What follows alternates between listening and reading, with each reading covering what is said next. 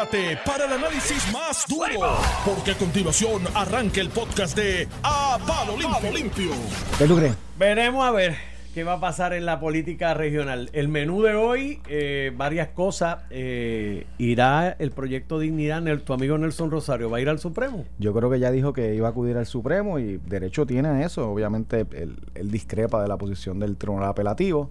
Este, el Tribunal Supremo a esta etapa eh, eh, es un recurso excepcionario que se le radica, lo que significa es que es discrecional. Pues la- el Tribunal Supremo podría decir lo acojo y lo resuelvo para confirmarlo para revocar al apelativo o simplemente no voy a atender el recurso en estos momentos. Está en su sala de verano, ¿no? Lo que quiere decir Ellos- que no están todos los jueces. Si no están todos los jueces, hay un panel de cuatro jueces que operan hasta agosto, donde entra el segundo panel de cuatro jueces, pero eh, eh, como opera el Supremo en las salas de verano, es que un panel decide no expedir.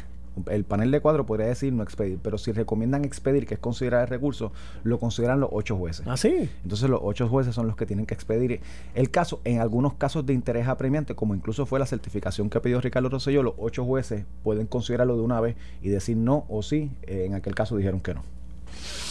Interesantísimo. Oh, definitivo. Eh, de llegar eso al Supremo, ¿se atiende rapidito, rapidito o tú Yo- crees que va a tardar? No, yo creo que este tipo de casos en el Supremo se atiende de forma acelerada. Digo, cuando digo acelerada puede ser dos, tres semanas, pero bu- para el trámite ordinario es una cosa que el Supremo usualmente atiende eh, de forma rápida, máximo en este caso, que es una cuestión de darle certeza a un funcionario público. Y ustedes ya están preparados para presentar, digo, cuando presentan un recurso en el Supremo, ¿qué es lo que hace la otra parte? Bueno, la, la otra parte usualmente para la fase de, eh, de expedir no necesariamente tiene que expresarse. Podrías hacerlo en un término de 10 días o podrías no hacerlo.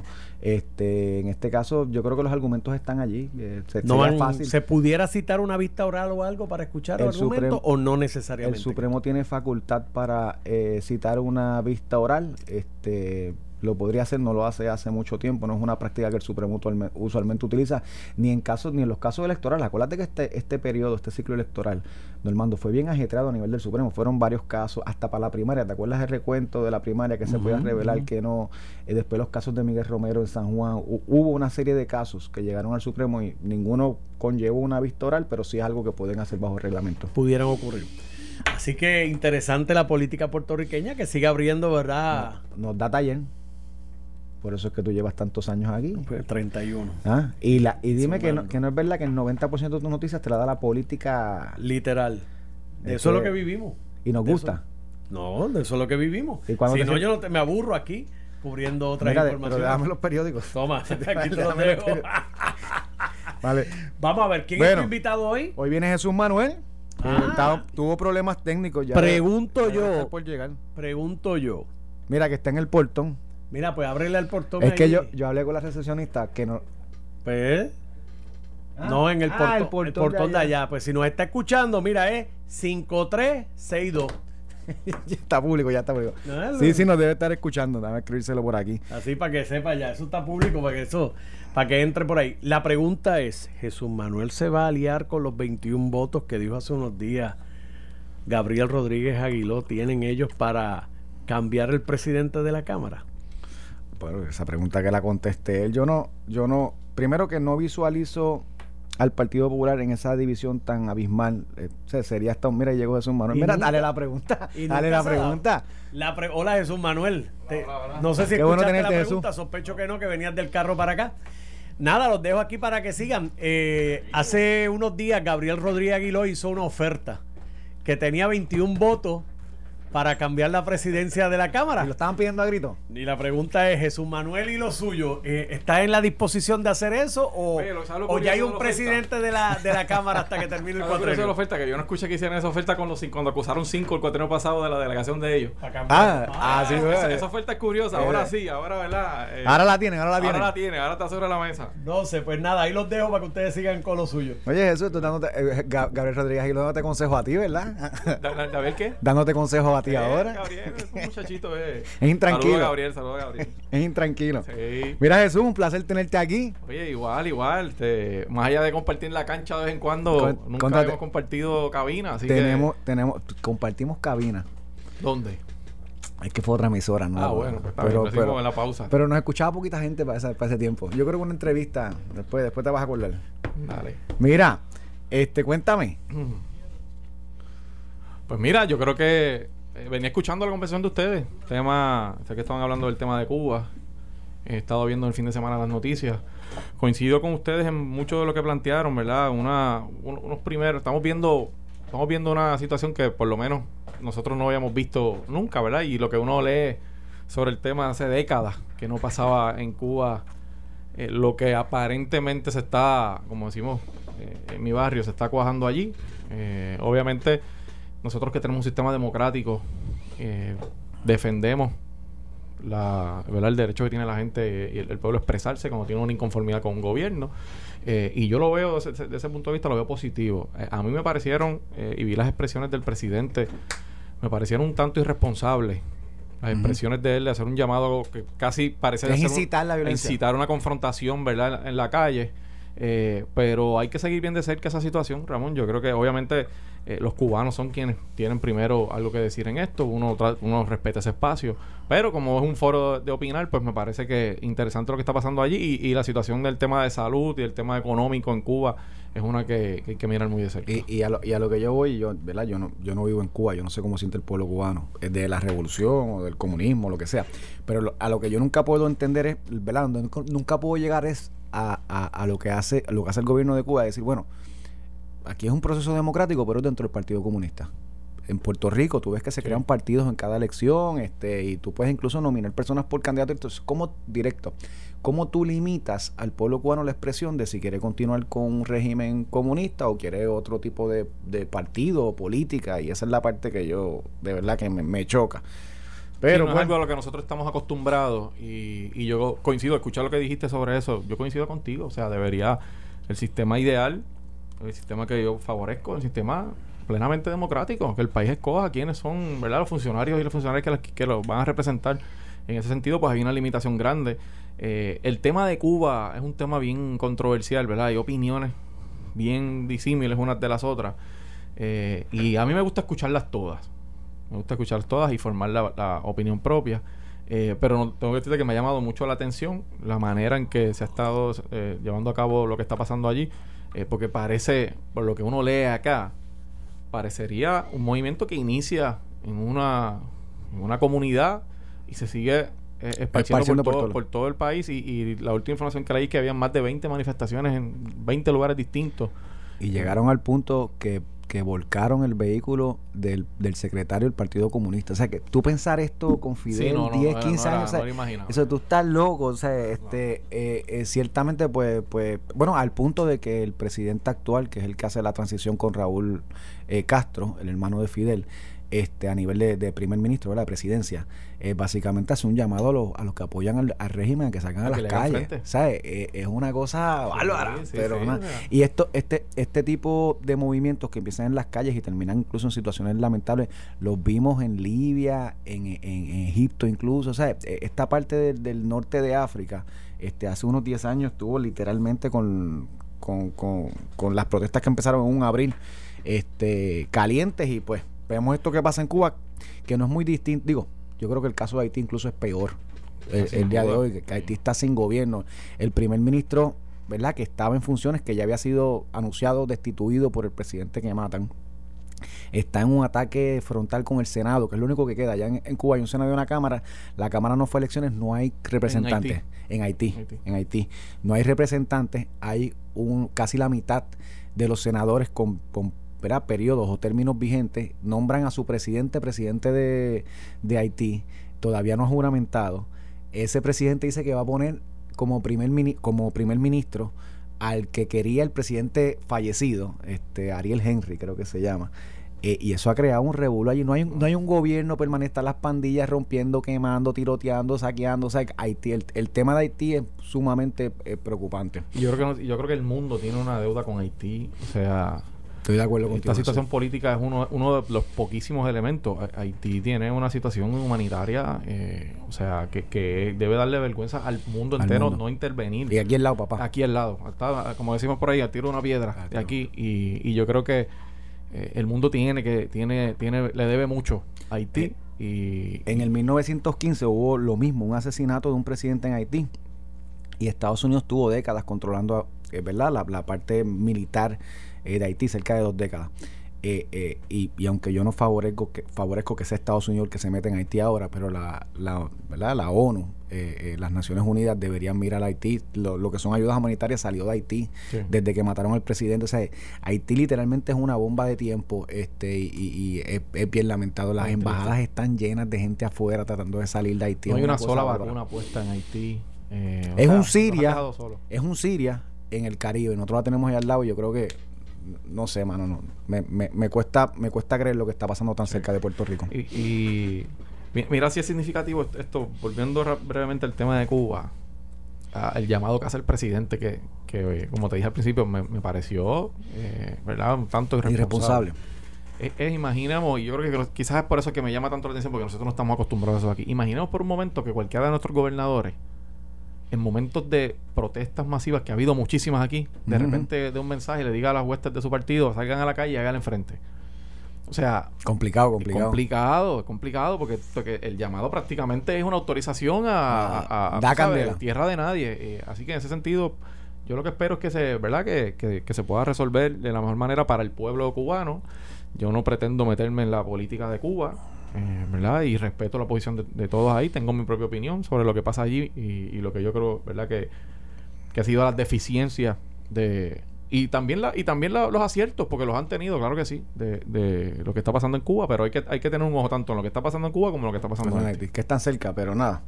Eso se intensificará en los próximos días, supongo. En, en el caso de Cuba, yo lo está haciendo Normando, yo, yo no veo un cambio de, de régimen eh, a corto plazo, pero ciertamente te, te das cuenta como ya los cubanos están saliendo a las calles a decir algo que todo el mundo pensaba que lo que, sí, que lo no se atrevían a decirlo. no se atrevían a decirlo este más allá de la cómo era que se llaman las madres eh, hubo un movimiento de mamás eh, que sí. de, lo, de los presos políticos tienen un las madres de mayo no me acuerdo tienen un término ese grupo que se hizo que eran madres que protestaban pacíficamente en las plazas fue lo último más cercano después de los 90 verdad este eh, y ver esto en las calles pues ciertamente eh, preocupa, este, pero no es menos cierto que desde mi punto de vista es un gran paso eh, para Cuba liberalizarse. Cuando digo liberalizarse no es salirse del comunismo, es que la gente realmente tenga libertad para escoger lo que quieren. Si quieren coger comunismo, que cojan comunismo, si quieren coger capitalismo, lo que sea.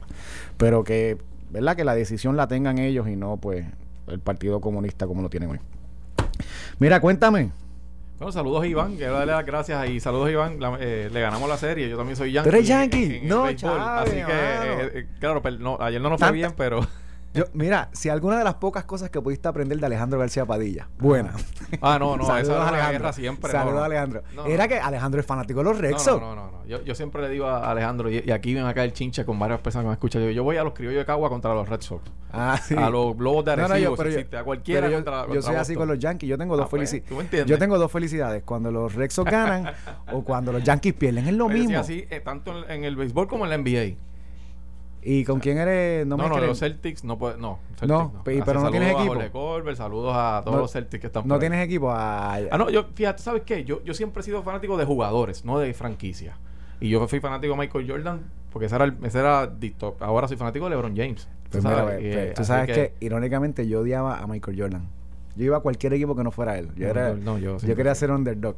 Este, y, y soy, soy, fanático de LeBron James, mano. Estoy ahora con Anda por ahí, anda por ahí. Anda por ahí con Osuna. Creo que va hoy ah, para el juego de los cangrejeros. Están diciendo eso, vamos a ver. Mira, por lo menos dijeron eso y se vendieron todas las taquillas. Está sold out, lo vi. Anoche mismo entré a mirar y me encontré. ¿Ibas a comprar? ¿Ibas a comprar la ¿Sabes que, ¿Sabes que Sí. Ahí, déjame entrar y no, ya se vendieron. Este, pues interesantísimo, pero nada, y este Iván fue allá a ver a los a Houston coger a perder la serie, ¿verdad? Perdió la serie, sí. Perdió 2 wow. de 3. Pero nada. Mira, y la cámara, cuéntame. ¿Qué hay mira, por allí? Yo, pues mira, agenda nueva que queda pendiente ahora el sí. en este verano que obviamente Mira, obviamente los, los, tres proyectos que fueron más notorios al final de la sesión, que son el proyecto de salario mínimo, el proyecto del tema de la reforma laboral, la reforma que laboral. Ahí, ese tiene muchos más asuntos que resolver y, y los donativos legislativos son, eran las tres medidas que quedaron por lo menos de atender al final de la sesión. Desde, desde mi punto de vista, ¿verdad? Desde mis prioridades. Yo eh, en la Comisión de Gobierno entraré ahora en agosto con, con una agenda de trabajar el tema de digitalización gubernamental. Ese es bueno. Vamos a tocar, estoy trabajando un calendario para la comisión que vaya que incluya distintos aspectos del tema de digitalización. Yo creo que nosotros como gobierno tenemos que movernos al gobierno del futuro, que es simplificar procesos, acercar los Una servicios cosa esenciales a bárbara, nosotros gente. estamos hoy, mano. Sí, no, nosotros estamos en una, una situación... Con lo que se gasta en Puerto Rico. Ese, en- ese es uno de los problemas. Se gasta muchísimo y no adelantamos nada del tema, o muy poco, por no decir nada. Eh, además de eso, tengo, estoy trabajando también un proyecto para migrar, de hecho, y tú, tú eres, fuiste autor o, o participante importante en el tema de la ley de transparencia. Eh, estamos revisando a cómo, cómo ha ido funcionando la No, y los gremios tienen la- unas enmiendas. Sí. Incluso el, go- el gobernador abrió la puerta que se la, Lo- la legislación. Lo conversé con él, lo conversé con él en una reunión. Eh, va a ser parte de lo que voy a hacer esta sesión también. ¿Cuál es la determinación? Si es enmendar, si es hacer me, algo. me da tranquilidad que tú lo examines porque pues el tema de transparencia es un tema sexy, yo digo, y cursi, ay, transparencia, que lo tengan todo, pero tú desde el punto de vista, tú, tú fuiste secretario de Asuntos Públicos, Sí. pues también tienes la otra parte, tú sabes, de que hay, hay- hay cosas que realmente son imposibles, ¿verdad? Que si, que es lo que yo discutía incluso con los miembros de, la, de las asociaciones de periodistas, bueno, yo puedo estar contigo en la transparencia y todo eso, pero tú, me tú no me puedes pedir ciertas cosas de hoy para mañana porque es Claro, imposible claro. con lo que uno tiene el gobierno, pero tú eso sabes eh, un montón como secretario No, de y- prensa y, y, lo, y asuntos lo quiero públicos. hacer y lo quiero hacer de la manera más abierta posible eh, y sin una mente hecha Ramón vamos a ver cómo ha ido funcionando qué se puede mejorar si, si se trata de, de enmendar si se trata de hacer unos cambios más significativos lo que lo que haya que hacer pero pero ah, yo soy de los que piensa que antes de tú hacer eso tú tienes que mirar el panorama completo y lo que quiero es eh, De hecho, y otro elemento que no está cubierto en la ley, y pues la realidad actual de Puerto Rico tal vez eh, la merita, uno mirar cómo atiende los casos de, de empresas privadas, ¿verdad? Que hacen función pública. En el caso de Luma, hay un Sí. pleito de transparencia y de Sí. documentación, cómo uno atiende ese tema también eh, mediante que, legislación. como tú dijiste ahorita está, está en boga Está en boga, está en boga. Pero, eh, oye, puede ser Luma. Aquí hay muchísimas entidades que corren, ¿verdad? Eh, servicios gubernamentales que uno también tiene que, respetando que es una entidad privada, ¿verdad? También como el acceso a la información pública que ellos desarrollan, Sí. el, el- el- el ciudadano común eh, tiene acceso. Sí, no, y yo, y yo, de hecho, mira, eh, el tema de transparencia es uno de los antídotos de la anticorrupción. O sea, en la medida que tú abras procesos, le requieras al gobierno que sea más abierto y lo que pase se vea y la gente se pueda entrar y ver lo que está sucediendo, quiénes, quiénes son los contratistas o, o X información o tales documentos que son públicos, siempre sabemos que hay una salvaguarda de unos documentos que, ¿verdad? Que ya el tribunal ha decidido que no son públicos, pero en la medida que tú permitas que esa apertura sea la mayor posible, eh, tú te evitas muchos problemas en el futuro y además de que permitas que el, el ciudadano participe también del tema gubernamental y eso es parte del derecho de expresión de la gente, eh, tener acceso a la información para poder fundamentar su opinión, etcétera. Así que, eh, por lo menos en mí, en la comisión que yo estoy trabajando, esos dos temas van a ser puntuales en ahora en esta próxima sesión. Súper, Empieza- mira, y la mente ya nos está diciendo que vamos a pausa. Regresamos en breve con Jesús Manuel. Estás escuchando el podcast de A Palo Limpio de Noti1630. De vuelta a Palo Limpio por Noti1. Hoy estamos con el representante por acumulación del Partido Popular Democrático, Jesús Manuel Ortiz. Jesús, Aquí estamos. bienvenido. Estamos. Gracias, gracias. Salud. Mira, gracias ¿sabes una que, vez más. que Jesús fue secretario de Asuntos Públicos de Alejandro García Padilla. Yo también lo fui en la administración de Ricardo Rosselló. Que, Hicimos que transición. hicimos transición. yo, que- te, yo te entregué a sí, ti. sí, tu, tu presupuesto fue el que yo cogí. Sí, 0.0 con 0. horrible, horrible. Mira, qué, qué momentos complicados eso, ¿verdad? Este, Sach. la gente no entiende lo que es la función del secretario de Asuntos Públicos y, y- y mi relajo siempre ha sido, los secretarios van al corte de cinta con el gobernador. Ah, Van a inaugurar aquello, pues van al corte cinta, la noticia positiva. El secretario de Asuntos Públicos usualmente tiene la responsabilidad contraria, que es, Sí, ¿verdad? Los es escándalos ahí, públicos, cuando hay que dar la cara, ir de, medi- de mediatura, y era, todo era defender algunas cosas, algunas veces hasta lo complicado, de, ¿verdad? De, de, Sí. de defe- de ¿Y tú defender. algo, Ramón? Yo creo que, digo, y yo no sé, eh, yo recuerdo que el primer secretario de Asuntos Públicos me parece que fue Jorge Colbert. Sí, con la administración de Sila. Sila. Sí. Ahí es que se crea la posición. Ajá, se crea la posición, una posición que se creó por orden ejecutiva. Yo no recuerdo cuán activo era Colbert diariamente en los medios en aquel momento. Yo no, no era un momento Sí. donde yo estaba ¿verdad? muy en, en el tema. Después de eso, me parece que vino, creo que, eh, el- no sé si fue con Aníbal o con Fortuño, un secretario de Asuntos Públicos. Me, Eh, me co- parece Lu- que Luis Fortuño posterior. Eduard Saya fue secretario de Asuntos sí, Públicos. fue secretario de Asuntos Públicos. No tenía la función No de estar en los medios, Sí. que fue la que después La que tú yo- nosotros hicimos. Este, y yo digo, yo se lo atribuyo algo ya para, para la administración del 2013, que es la que tú comienzas, y, y ya pa- para siempre. Las redes también obligan a la administración a estar todos los días en los medios. Yo creo que eh, en este caso la administración de Pedro Pierluisi, que no tiene un secretario de Asuntos Públicos, pero creo que Noelia García, la secretaria de la Gobernación, es la que ha estado eh, ¿verdad? haciendo ese primer frente eh, en, los ataques. Yo siempre soy partidario que esa posición la separen. ¿Por qué? Porque el secretario de la Gobernación, en este caso Noelia García, está apagando fuego en el Ejecutivo y no, no necesariamente va a tener el tiempo para prepararse y para comparecer.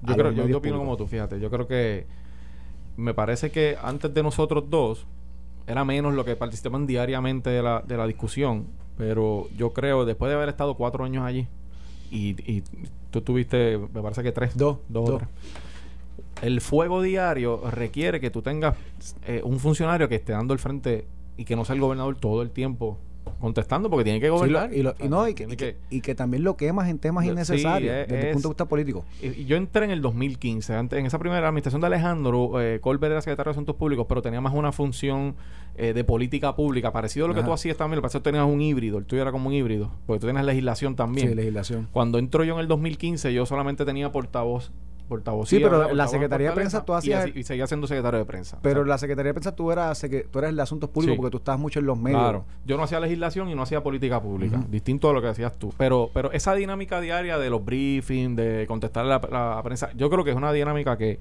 que funciona. Yo la seguí, yo la seguí. esa tú la yo la seguí. Que, que yo creo que funciona y... Y lo que yo comencé en el 2015 diariamente, que tú lo continuaste, me parece que constantemente eh, funcionó porque le daba el espacio al gobernador de, hacer sus cosas y intervenir los temas que entendiera más importantes, ¿verdad? Y el secretario de Asuntos Públicos era el que estaba en el fuego diario. Así que nada, el gobernador decidió no tenerla, veremos a ver si funciona la fórmula. Pero, pero me parece interesante porque creo que que le dimos, ¿verdad? Redefinimos en algún sentido esa, esa posición y yo creo que, vamos, vamos a ver cómo le va a Noelia con esos dos sombreros que son fuertes eh, por demás. Mira, este COVID, hoy sale una entrevista, ¿verdad? Donde la administración, el Departamento de Salud está enfocando más en lo que son la, la población de 20 a 29 años. Tenemos cerca de 60% de personas vacunadas si tomamos en consideración toda la población, cerca de 69 si contamos la población mayor de 18 años, que es la población pues que lleva más tiempo eh, con acceso, ¿verdad? A las vacunas.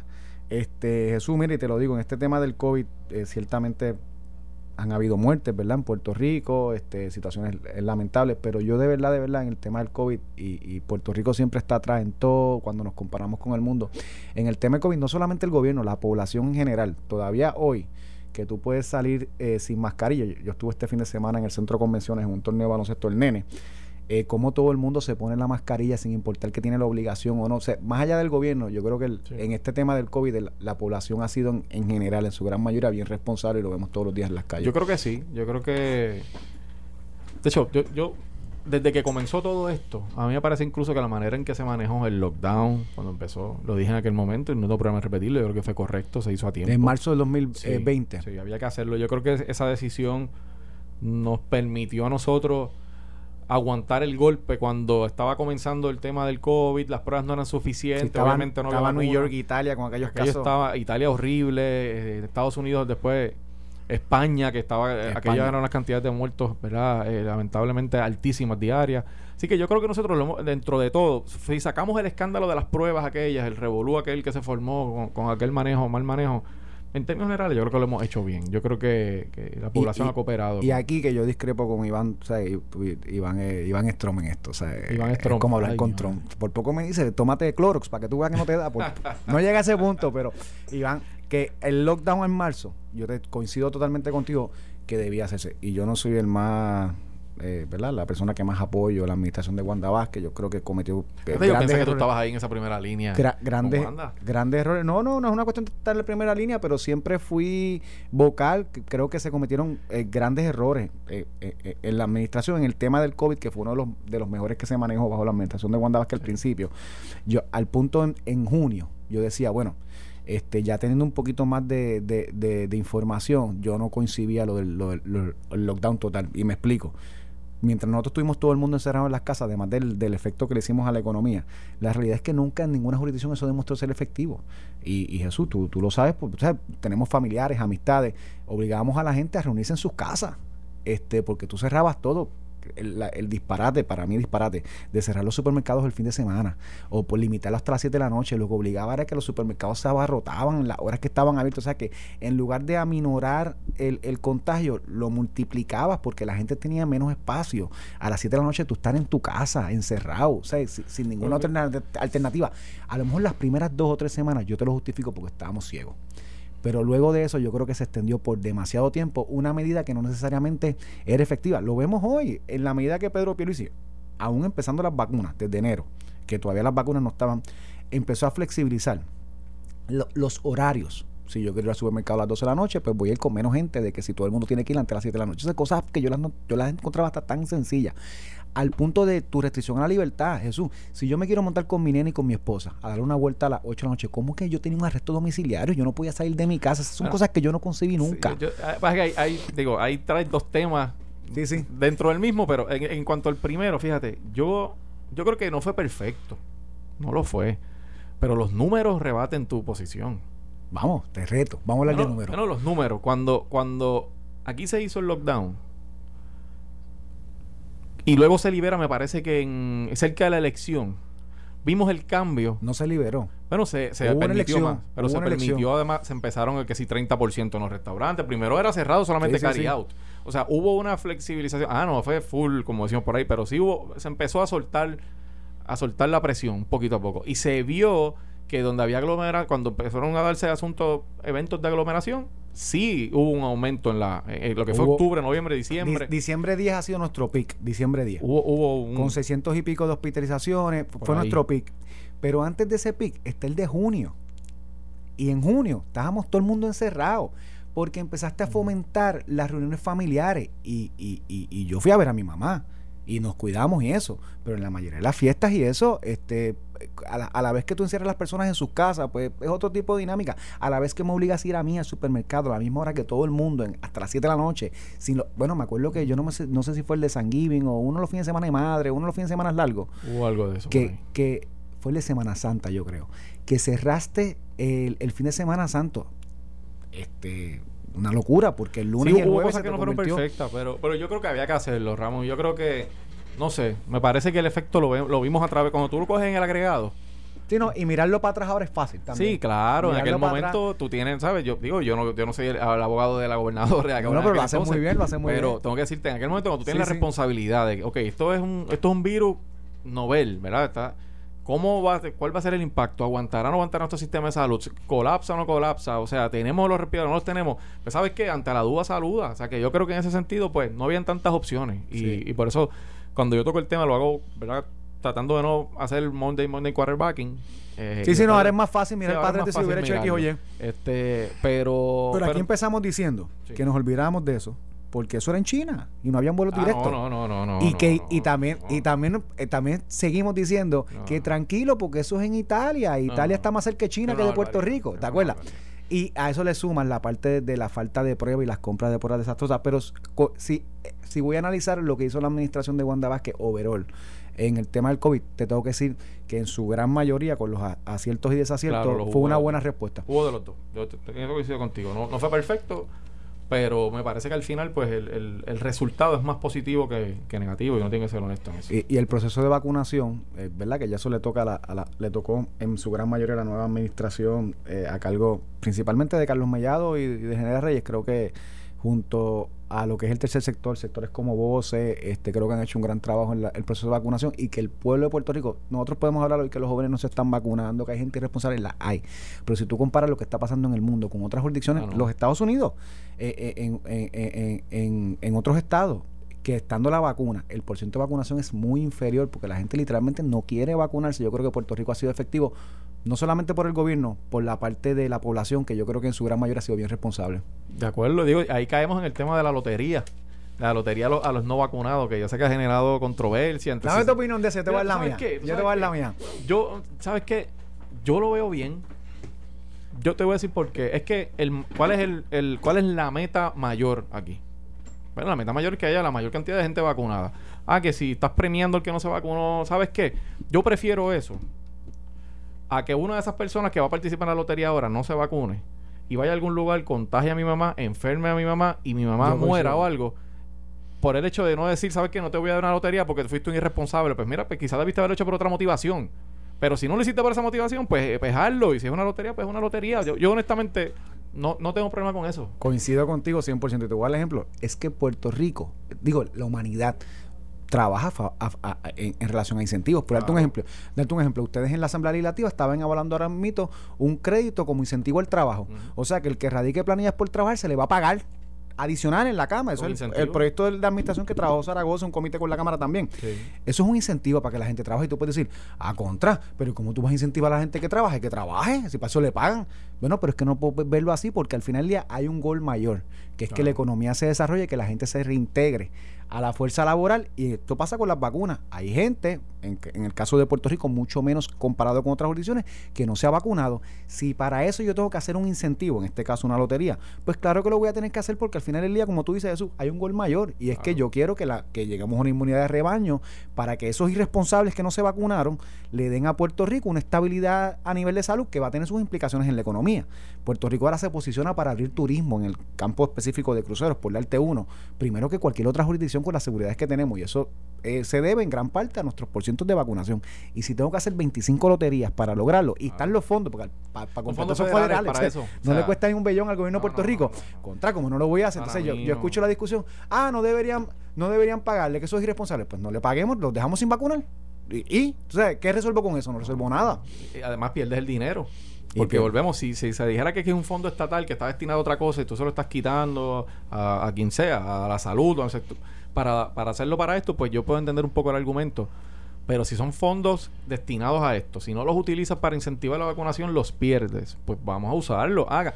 Que quizás deben hacer una para los que ya se vacunaron también. Pues mira, pues eso yo lo puedo comprar. Ah, invéntate, no sé, con la tarjeta de vacunación y haz otra lotería y así no. Ahí, ahí lo, lo, hizo, lo, intimó Iris Cardona hoy que tiene pues Es una buena idea. Es una buena idea, pero, pero volvemos. Yo creo que aquí lo que hay que mirar es la meta mayor. ¿Cuál es? La mayor cantidad de gente vacunada inventa el incentivo, hay que inventar, obviamente, dentro del marco de la. Me imagino que te tocará, en temas relacionados con la emergencia, se está discutiendo un proyecto de ley eh, para limitar o regular la facultad del gobernador en este tipo de, de emergencia, de declarar órdenes ejecutivas.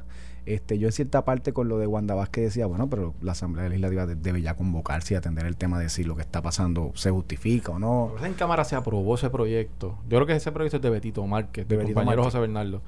Eh, yo te tengo que decir, yo, yo estaba en contra en un principio, cuando se radica el proyecto y cuando se empieza a discutir en las vistas. Y en las vistas públicas hice dos o tres señalamientos porque me parece que estaba demasiado, o sea, amarraba mucho a las manos del Ejecutivo. Y obviamente yo soy legislador, pero trabajé en el Ejecutivo. Sí, sí, el Ejecutivo. ¿Sabes? Sé, sé, uno entiende más o menos la dinámica. Eh, pero entré en conversaciones con José Bernardo, lo miramos, se le hicieron unos ajustes, me parece que es más razonable lo que yo al final y al final voté a favor, porque creo que también, si, si no es me parece correcto amarrarle demasiado las manos al Ejecutivo, tampoco lo es eh, sacar a la Asamblea Legislativa de lo que es un rol importante y darle mano libre a un Ejecutivo que puede ser una persona con buen juicio en un momento, pero puede ser un, Donald Trump en otro. Así que en ese sentido, yo creo que el, por lo menos parece que se aprobó en Cámara. Yo no sé si en no Senado se, aprobó. No le sigue el tracto, pero básicamente como esto es parte de la ley 22, eh, de la ley 20, del 2017, que es la que le da facultad, que vienen desde muchos años atrás, pero se recoge en la ley 20 esa facultad del gobernador de atender emergencias con orden ejecutiva y eso le permite incluso ir por encima de reglamentos y leyes aprobadas en tiempos de emergencia. Por eso es que nos, nos, metían a las casas a las 7 de la noche o cerraban comercio en tiempos de emergencia. Yo te tengo que decir que yo estoy, digo, creo que le puedes dar facultad, que ya la tiene, de la, Asamblea Legislativa de convocarse, examinar lo que está haciendo el Ejecutivo, pero tú limitar ciertas acciones eh, y creo que el proyecto lo limita a sesiones ordinarias, cuando, cuando estés en sesión, no sesión ordinaria, cuando estés en sesión, que hayan parte, eh, varias, varias cosas o medidas del gobernador que no se puedan hacer a menos que vaya a la Asamblea Legislativa. Creo que vamos a imaginar María.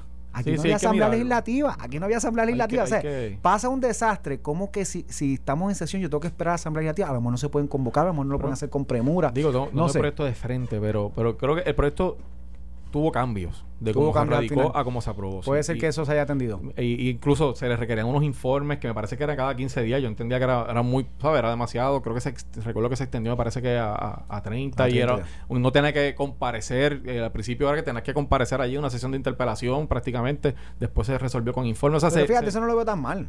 Claro, pero quizás cada con los 15 días periodos- ir ahí con los periodos- de María, imagínate. O Sí, sea, no, se puede. Pero yo creo que al final se llevó, pero estoy tratando de recordar cómo queda la medida, se llevó un poquito más al centro. Y Ustedes sí, bregaron con emergencia, o sea, declaración de emergencia como tal. ¿No, no te acuerdas una? ¿En ese proyecto? No, no, la administración de García Padilla. Mm, bueno, yo recuerdo, déjame pensar. No, no hubo grande, no hubo grande, hubo amagues de huracanes, no hubo, es que hubo tocaron- sequía, hubo la Sequía, sequía aquella la bien sequía, me acuerdo la complicada, hubo el tema aquel del apagón de tres días que surgió, eh, que se quemó una allá abajo, en, creo que fue en Costa Sur, una parte de la planta. Eh, pero no, no, obviamente ustedes, ustedes no, eso llegaron. brutal. no, ustedes tuvieron María. y- La- y- María, la pandemia, los terremotos en el Sí, no, el sur. pasado fue... Y, y parte de lo que yo creo que hacía importante mirar el tema fue lo que pasó con las pruebas. Con, con lo pasó con las pruebas, sí demostró que hay unos procesos que se pueden obviar en una emergencia que si tú no tienes los tienes bien controlados te dan pie a muchas cosas que no deben pasar. Y, y yo creo que eso es un tema del que hay que... Mira, Jesús, me gustó tenerte hoy aquí. Coño, Este, decirle Iván que se vaya a coger dos o tres pelitas más a Houston de vez en cuando. un- un- Ah. Esa que se te zafó a ti, a mí se me ha zafado como 10 veces. Así que, se- pero by the way, yo tengo mis dudas con que esa tú no la puedas decir contra, mano, tú sabes. Sí, sí, en contra. Ahí, ahí se me zafó, pero pues nada. Alex, Eso pasa, eso pasa. Alex, Si llega una multa, Nada, pues la la pasan Iván. se, la la- pasan se Iván. la pasamos a Iván. La pasa Iván. Eso es responsabilidad de Iván. Mira, y aquí tenemos en la mente que nos tiene un mensajito. La siguiente entrevista es una auspiciada. Buenos días. Aquí de regreso tenemos a Pedro Morales, eh, presidente, CFO, CEO, CHC, eh, todas las siglas posibles de Genesis Security. Pedro, Buen día, buen día, ¿cómo tú estás? muy bien, muy bien. Este, cuéntame, ¿qué se cuenta estos días? Pues mira, contento. Eh, Sabes que de la semana pasada de 1060 mil empleados ya tenemos 1072 reclutados. Eh, estamos llamando a los, a los que quieran integrarse a la fuerza laboral y a todos aquellos que quieran crecer a que pertenezcan a nuestra gran familia de Génesis. Sabes que tenemos plazas para guardias armados, desarmados, consultores de venta en el área solar. Esa plaza tiene potencial de ingreso entre 40 a 100 mil dólares de ingreso, así que hay muchas oportunidades tanto en tecnología solar y seguridad como siempre. Mira, Pedrito, y ahora que estamos en la última recta final del PUA, los, beneficios federales de desempleo se acaban ahora a principios de septiembre.